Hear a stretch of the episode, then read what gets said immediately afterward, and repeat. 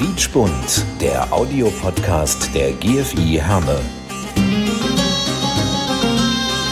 Wir verbinden Menschen. İnsanları birbirine bağlıyoruz. Noi colleghiamo le persone. نربط بين الناس Noi unim oamenii. Мы объединяем людей. nous lions les gens Ja, hallo und herzlich willkommen zu einer weiteren Ausgabe von Quietschbund, dem Audiopodcast der GFI Herne. Ich bin Achim Preikschat und äh, ja, ich möchte euch heute ein Geburtstagskind vorstellen, auch wenn er das nicht gerne hört, das weiß ich. Dr. Joachim Müller, für ihn der große Tag, der 15. Januar, der 80. Geburtstag. Herr Dr. Müller, schön, dass Sie sich Zeit genommen haben für dieses Interview. schrecklich. Andere sind um die Zeit schon tot. Äh, Die statistische Lebenserwartung für Männer ist also jetzt gerade erreicht. Aber ich bin noch da und arbeite noch ein bisschen und freue mich auch und habe mir vorgenommen, die nächsten zehn Jahre noch mit meinen Patienten, mit meinen Freunden machen zu können. Sie sind noch da, ist ein gutes Stichwort. Sie waren vor allem auch 2015 da an vorderster Front, als wir diese Flüchtlingswelle hatten, als äh, ganz viele hier nach Herne gekommen sind. Wie sind Sie damals zu dieser Aufgabe gekommen, sich um die Flüchtlinge zu kümmern? Ich arbeite hier noch im Moment bis mittags, fünf Stunden am Tag, acht bis eins und hatte also für den Nachmittag freie Valenzen. Und äh, da nun die Probleme klar waren und unsere Bundeskanzlerin uns ja gesagt hat, wir schaffen das, äh, habe ich dann bei der Stadt angerufen und ich weiß nicht mehr, wer genau wer das war. Herr Schutzia, kann das sein? Ich weiß es nicht mehr. Der Dezernent. Der ja. Dezernent. Äh, der hat gesagt, gut, wir teilen Sie ein, Sie kümmern sich, können sich kümmern um die und die Turnhalle, da sind 200 Leute. Und dann wurden es zwei oder drei Turnhallen. Wir waren dann, ich habe noch einen Kollegen dazugeholt. Und da sind wir dann nachmittags so dreimal in der Woche äh, rumgefahren und haben praktisch eine, eine verlängerte Praxis gemacht, denn die Menschen, die da nun aufgelaufen sind, die hatten alle was. Wer dann 250 Kilometer über den Balkan zu Fuß zu uns gekommen ist oder wer sich im Mittelmeer freischwimmen musste, äh, die waren alle nicht gesund und psychisch instabil. Also da war äh, Arbeit genug und äh, dann ist es der Stadt ja auch gelungen im Laufe von, von Monaten, äh, diejenigen, die eine Chance hatten, hier bleiben zu können, wo das Asylverfahren Aussicht auf Erfolg darstellte, die kamen dann ja auch relativ zügig aus den Turnhallen raus und bekamen Wohneinheiten. Da wurde das Ganze dann, kam in ein ruhigeres Fahrwasser. Ja, und irgendwann hat es sich nicht mehr gelohnt und dann haben wir das auch gelassen sind dann aber auf Zuruf noch für die Stadt erreichbar gewesen. Zum Beispiel äh, jetzt ob im, bei der Impfung von Obdachlosen oder im Impfzentrum. Da konnte man dann auch noch nebenher ganz gut Geld verdienen. Das hat ja, wenn man Enkel hat, schadet das nichts, wenn ein paar Groschen dazukommen. Und so äh, kriegt man auch die Nachmittage rum. Man muss also nicht nur immer Radfahren, Schwimmen gehen, Sauna gehen. Man kann also auch noch äh, dann, wenn man noch äh, ein bisschen Zeit und Energie hat, kann man sich auch noch äh, nützlich machen, auch in der in der Öffentlichkeit, in der da, wo wir gebraucht werden. Ja, und so kann man eben auch äh, ein brauchbares Alter haben, ohne ohne Schrebergarten. Das geht auch so. Ja, wir, wir kommen da gleich noch auf jeden Fall zu. Bleiben wir noch mal ganz kurz 2015. Sie haben es ja schon gesagt, die Flüchtlinge, die hier rüberkamen, teilweise auch zu Fuß beim Balkan, wie Sie schon sagten. Wie war das mit den, mit den Untersuchungen? In so einer Turnhalle hat man doch auch viele Sachen gar nicht zur Verfügung. Das war, äh, da war unser Stethoskop, Blutdruckmessgerät, äh, gut. Da hatten wir dann Minimallabor, das heißt Teststreifen, um Urin nachzugucken. Äh, Harnwegsinfekte waren ja relativ häufig dabei. Und ansonsten haben wir dann eben Flüchtlinge auch verweisen können an niedergelassene Kollegen und Praxen und einige Praxen, unsere Praxis zum Beispiel hier auch, äh, hat dann also problemlos solche Flüchtlinge, die ja der Sprache, der deutschen Sprache äh, kaum kundig waren, wo also Dolmetscher mitkommen mussten, äh, übernommen und wenn dann Probleme abzuarbeiten waren, das, das ging ziemlich nahtlos auch ohne Krankenhäuser. Da haben wir, äh, ich kann mich nicht erinnern, dass ich da jemanden direkt in ein Krankenhaus hab einweisen müssen. Höchstens, wenn, wenn sich da, wenn junge Leute sich geschlagen haben, dann, äh, das ist, soll ja auch vorkommen, dann war auch mal eben die Inanspruchnahme von der Krankenhausambulanz notwendig. Aber das ging eigentlich alles und es haben ja auch alle mitgemacht. Ich, ich wollte gerade fragen, ich meine, da kommen jetzt Menschen, die traumatisiert sind von dem, was sie erlebt haben, sprechen die Sprache nicht, äh, sind vielleicht krank und dann ist da ein Arzt im weißen Kittel. Äh, wie verständigt man sich? Ohne weißen Kittel. Ohne. Oh, ohne. ohne weißen Kittel. Ähm, in dem doch, und da war hier die Stadt Herne ganz gut vorbereitet, äh, in dem dann Dolmetscher da sind. Da waren Dolmetscher, äh, die ehemal, die selbst einen syrischen Hintergrund hatten, die aber noch Arabisch konnten und äh, Türken, die also auch Arabisch und Türkisch sprachen. Türken als Flüchtlinge waren ja relativ wenig dabei. Äh, Probleme, problematischer waren äh, die farbigen Leute, die aus, aus Afrika gekommen sind, Nigeria, Guinea. Aber da hatten ja, weil die hatten ja, wenn sie in die Schule gegangen sind, immer so ein bisschen Englisch oder Französisch bereit und da mussten, konnten wir ja auch uns zurückerinnern an unser Schulenglisch oder wer da auf dem humanistischen Gymnasium war, hatte dann ja auch immer noch Französisch so ein bisschen bereit. Also das ging eigentlich ganz gut. Haben Sie Patienten mitnehmen können, äh, also die Sie damals in den Turnhallen untersucht haben, die dann auch für die Jahre danach Ihre Patienten geworden sind? Ein paar, ja. Ja. Das liegt an der Lage dieser Praxis hier, ziemlich zentral am Bahnhof. Und äh, ein großer Teil der Patienten ist zunächst geblieben im Barbara-Heim. Das ist hinten in, das ist auf jeden Fall in Wanne. Ähm, das ist dann für Leute, die nur zu Fuß gehen, bis hierher schon ein bisschen weit gewesen. Die sind also dann bei Kollegen in, in Wanne-Eickel, Kolleginnen muss man ja heute sagen, äh, abgeblieben und wir haben dann auch hier im Ärzteverein gesehen, wo wir Kollegen mit welchem Migrationshintergrund auch immer hatten, die also äh, sprachlich dann diesen Flüchtlingen deutlich besser helfen konnten, als, als wir das konnten mit äh, es gibt ja hier niedergelassene türkische Kollegen und auch syrische sogar. Äh, da bot es sich ja an, wenn die also einen größeren Teil dieser armen Leute äh, an sich gebunden haben und das hat auch ganz gut funktioniert und tut's auch jetzt noch.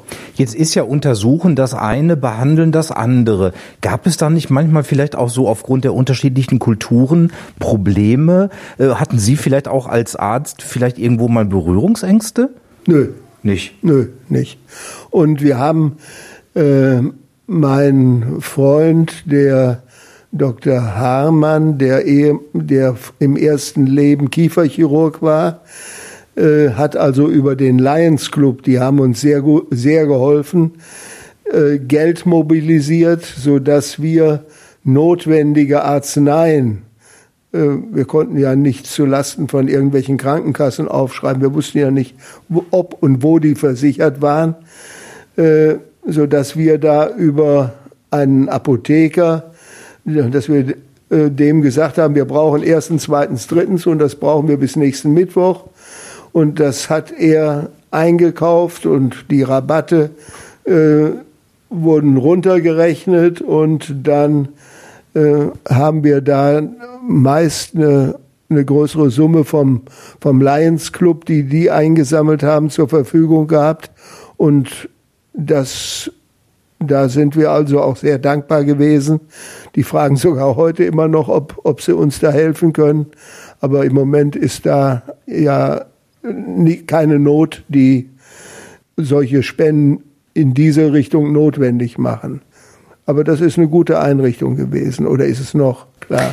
Ähm, man merkt, Sie sind noch mittendrin im medizinischen Geschehen. Also wie gesagt, Sie sind 80 äh, zum Zeitpunkt. Sagen Sie das nicht nochmal. Nein, das, nein. Und Sie sehen aus wie maximal ja, ja. 60, sage ich jetzt mal so. Ja, klar. Und äh, Sie haben natürlich eine unendliche Erfahrung als Arzt. Ne? Sie waren ja Jahrzehnte selbst niedergelassener Arzt mit einer eigenen Praxis. Äh, Sie sind jetzt hier in dieser Gemeinschaftspraxis hier am Bahnhof, wo, wo, wo Sie äh, auch noch stundenweise tätig sind. Normalerweise könnten Sie doch sagen, ich bin noch halbwegs fit, ich setze mich auf die Terrasse und genieße mein Leben. Können Sie nicht loslassen? Äh, wenn ich morgens aufstände und würde sagen, ist schon wieder Samstag, damit es Sonntag wird. Nein, da, das ist nicht mein Leben. Da, ich muss also schon aktiv sein und brauche was. Äh, alternativ könnte ich jetzt ein Buch schreiben. Er, er lebt genug. Aber der Kontakt zu den Menschen ist also für mich schon relativ wichtig. Äh, jetzt haben Sie ja einige Jahrzehnte Medizin auch überblicken können. Ja. Wie hat sich und auch die Arbeit des Arztes, der Sie ja immer noch sind, wie hat sich das in den letzten Jahrzehnten verändert? Hat sich das überhaupt verändert? Das kann, das lässt sich zum äh, Beispiel sehr schön an der technischen Entwicklung erklären. Ich habe äh, drei Jahre in Bochum-Langendreher im Knappschaftskrankenhaus in der Radiologie gearbeitet und hatte dann in meiner eigenen Praxis auch eine ganz, ganz gute Röntgeneinrichtung. Das war also okay. Dann kam die Entwicklung, es gab die ersten CTs und dann kamen Kernspin-Tomographen. Und dann kam das PET-CT, Positronen, äh, positiv, ach Gott, schlimm. Das sind nun Hightech-Maschinen, mit denen man also wirklich auch Weichteile untersuchen kann und äh, Organuntersuchungen, äh, wo man de, den Patienten äh, so manchen Schnitt in den Bauch mit ersparen kann. Der, auch die, die Sonographie, äh, als ich noch in der Radiologie gearbeitet habe, wenn da ein Internist mit einem der ersten Ultraschallgeräte sagte, der hat einen Gallenstein, der Patient, und muss operiert werden, dann haben die Chirurgen gelacht und haben gesagt, wir wollen erst ein gescheites Röntgenbild sehen. Das hat sich alles geändert. Klar, das, da hat die Radiologie, die konservative Radiologie an Stellenwert verloren zugunsten dieser Hochleistungsmaschinen. Das ist irre. Auch in der Pharmazie hat sich die, haben sich die Therapiemöglichkeiten alle fünf Jahre geändert. Ähm, ein Beispiel war, äh, das hat mich also beeindruckt, dass äh, eine Substanz, das Nifedipin, das war das Adalat von Bayer, ein hochwirksames Mittel in, bei der Blutdruck, in der Blutdruckbehandlung. Äh, das wurde das war der, das Mittel in der, in der Herzbehandlung. Jeder frische Herzinfarkt wurde mit Adalat behandelt. Bis man dann merkte, dass Adalat hat in, de, in der Infarkttherapie nichts zu suchen. Da hat es also, äh, da, da wurde es in seltenen Fällen hat's tödlich gewirkt. Da haben die Starken überlebt. Aber das, das sind dann Werte, die äh, man erst erarbeiten, erleben muss. Heute wissen wir eben, das Adalat, Blutdruckbehandlung top, äh, aber beim frischen Herzinfarkt hat's nichts zu suchen. So ist das also auch mit, ja, überall in, bei den einzelnen Indikationen. Äh, ändern sich die Maßnahmen und verlangen dann von uns auch entsprechende Fortbildung. Ähm, wir dürfen, das kann ich ja sagen, nur weiter arbeiten, wenn wir 250 Fortbildungspunkte alle fünf Jahre erbringen. Und für so eine Fortbildung, für einen Abend drei oder vier Stunden, gibt es dann drei Fortbildungspunkte. Und da muss man schon einige äh, Veranstaltungen besuchen, um 250 Punkte vollzukriegen. Da habe ich Glück. Ich bin bis 2025 fortgebildet. Wow, also immer noch mitten im Leben. Was, ja. äh, was war denn für Sie der ausschlaggebende Punkt, als junger Mann zu sagen, ich studiere Medizin, ich werde Arzt? War das so eine Berufung oder? Ich habe einen Vater gehabt, der Hausarzt war.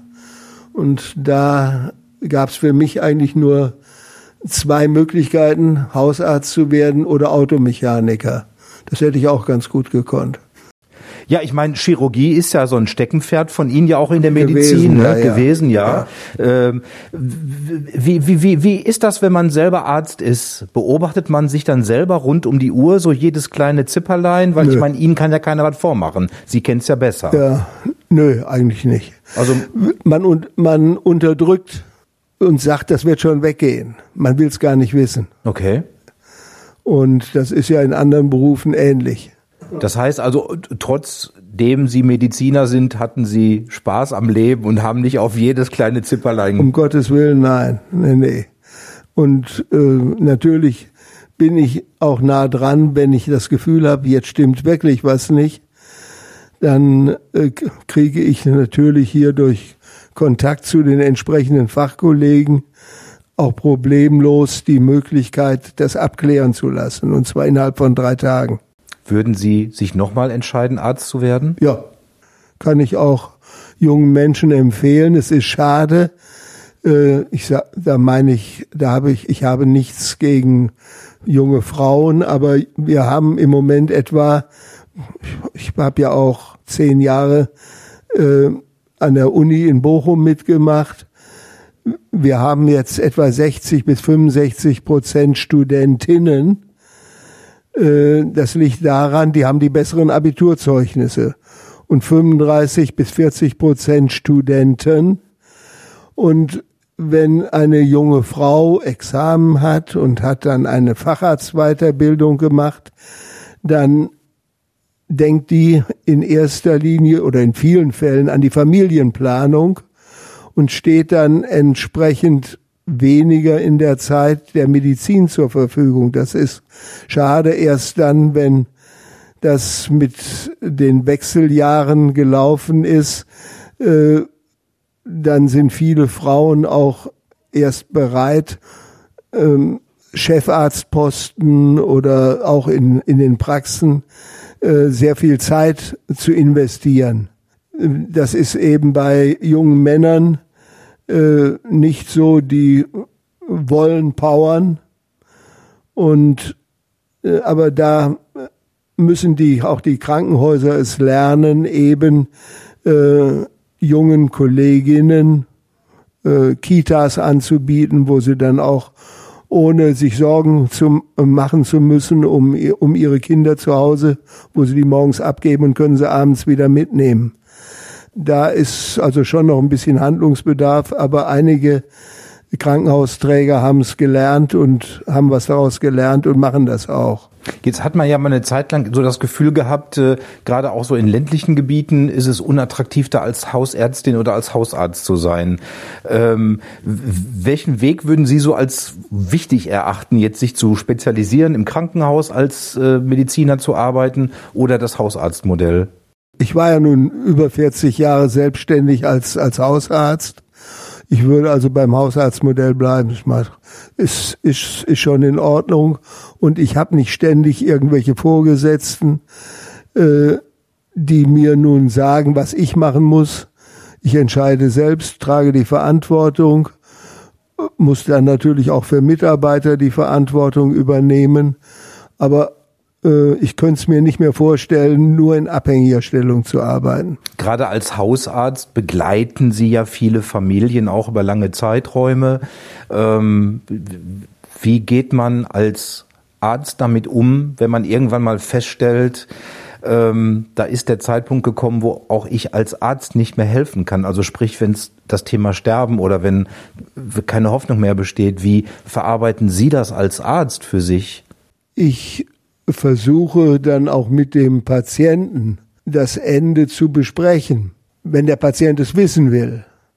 Einige Patienten sagen, ich werde gesund. Gut, das, die sollen auch unbedingt bei ihrem Glauben und Eindruck bleiben, dass, dass sie in dem Leben noch was bewegen können. Aber viele, die meisten Patienten wissen, die Batterie läuft ab und bitten dann auch darum, äh, das Ende gemeinsam zu gestalten. Ich hatte also, als, als ich mit meiner Praxis Schluss gemacht habe, äh, eine ganze große Schublade voll mit Karten, Karteikarten, das gab's ja noch, von Patienten, die verstorben waren. Und da konnte ich also auch selbst sehen, wer die Totenscheine geschrieben hat. In, da war in einem hohen Teil der Fälle, das war ich das also selbst. Und dann habe ich die auch bis zum Ende begleitet. Es ist häufig so gewesen, das ist verrückt, dass so äh, vier, fünf Tage vor dem Ableben die Patienten gemerkt haben, da merken die das, die Kraft ist weg, es geht nicht mehr und dann holen die den Hausarzt und sagen, Doktor, aber tun Sie mir einen Gefallen, sagen Sie nichts meiner Frau, die darf, die darf nicht erfahren, dass ich jetzt schon sterben muss. Das ist natürlich Blödsinn, aber natürlich müssen auch wissen, dass auch die Angehörigen. Ich fand also oder finde, auch die Palliativbetreuung, die heute denkbar ist, ausgesprochen gut. Die Hospize, die wir haben, die Palliativstationen und äh, wo dann auch eben lebenserhaltende Therapien eingestellt werden und wo man äh, für ein vernünftiges Ende bei den Menschen sucht, wenn Schmerzen äh, im Vordergrund stehen, wird eine Schmerzbehandlung gemacht. Wenn Angst im Vordergrund steht, wird was Angstlösendes gemacht. Äh, und ansonsten kümmert man sich nicht um die Patienten, liest ihnen jeden Wunsch von den Lippen ab. Und ja, wenn es einen lieben Gott gibt, ich weiß es nicht, äh, dann lässt man den also für sich arbeiten und äh, macht's wie im Tierreich. Ein Elefant, wenn der nicht mehr kann, legt sich auch hin und stirbt irgendwann. Äh, und da finde ich also da die Palliativbetreuung, so wie wir sie jetzt heute kennen, äh, obwohl äh, finde ich also hervorragend, obwohl äh, wir natürlich mit solchen Maßnahmen, wenn wir Therapien einstellen, das Leben verkürzen. Die Restzeit ist weniger geworden und wenn es nur 14 Tage sind. Ich finde also da, habe auch keine Probleme, dann eben äh, jemandem Schmerzmittel, Schlafmittel zu geben und eben Ernährung einzustellen, je, je nach Situation. Der, jeder Mensch stirbt anders. Jeder Mensch lebt auch anders. Fragen wir jetzt mal den Mediziner, den man ja nur als Facharzt kennt. Der hat ja auch ein Privatleben, der hat ja auch private Interessen. Was machen Sie gerne, wenn Sie nicht hier in der Praxis sitzen? Wenn ich nicht in der Praxis sitze, versuche ich mich körperlich noch so ein bisschen auf der Reihe zu halten. Fahre Rad, gehe schwimmen, gehe in die Sauna. Äh, jetzt Ende Februar fahre ich noch mal eine Woche zum Skilanglauf. Das geht noch einigermaßen. Rennen und so, das ist nicht mehr mein Ding, äh, weil schon Gelenke ordentlich kaputt sind. Lese, kümmere mich um Enkel. Lesen Sie Fachliteratur oder auch mal Romane? Den, erstens den Spiegel jede Woche, die Tageszeitung täglich, Fachliteratur, den Hausarzt, die medizinische Wochenschrift, auszugsweise.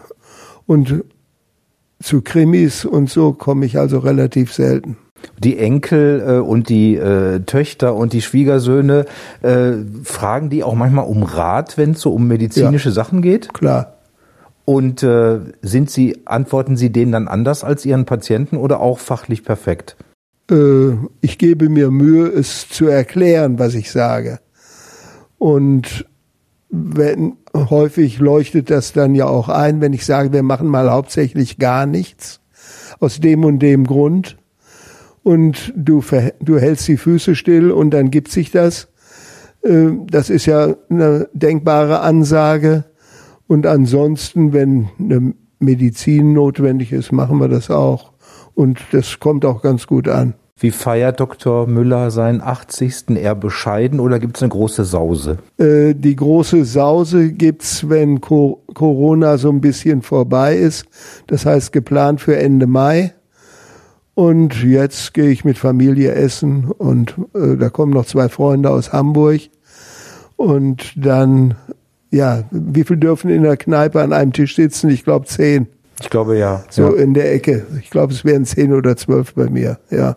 Ich würde sagen, in zehn Jahren, Sie haben es ja gerade selber gesagt, dann hören wir uns nochmal wieder und dann ist der Dr. Hier in Müller. der Praxis. Ja, genau. Dann ist Dr. Müller immer noch dabei. Ja, ja. Dr. Jochen Müller, man kann wirklich sagen, ja, Herrnes ältester, praktizierender äh, Leider. Hausarzt. Leider sagt er, Ja. ich bedanke mich vielmals, dass Sie sich die Zeit genommen haben und äh, wünsche Ihnen alles Gute, Herr Doktor. Dankeschön. Ja, ganz vielen Dank. Jo. Ja, das war diese Folge von Quietschbund, dem Audiopodcast der GFI Herne. Ich bin Achim Preikstadt. Bis zum nächsten Mal. Danke. Tschüss. Quietschbund, der Audiopodcast der GFI Herne. Wir verbinden Menschen. İnsanları birbirine bağlıyoruz. Noi colleghiamo le persone. Narbitu bejna nas. Noi unim oamenii. Мы объединяем людей. nous lions les gens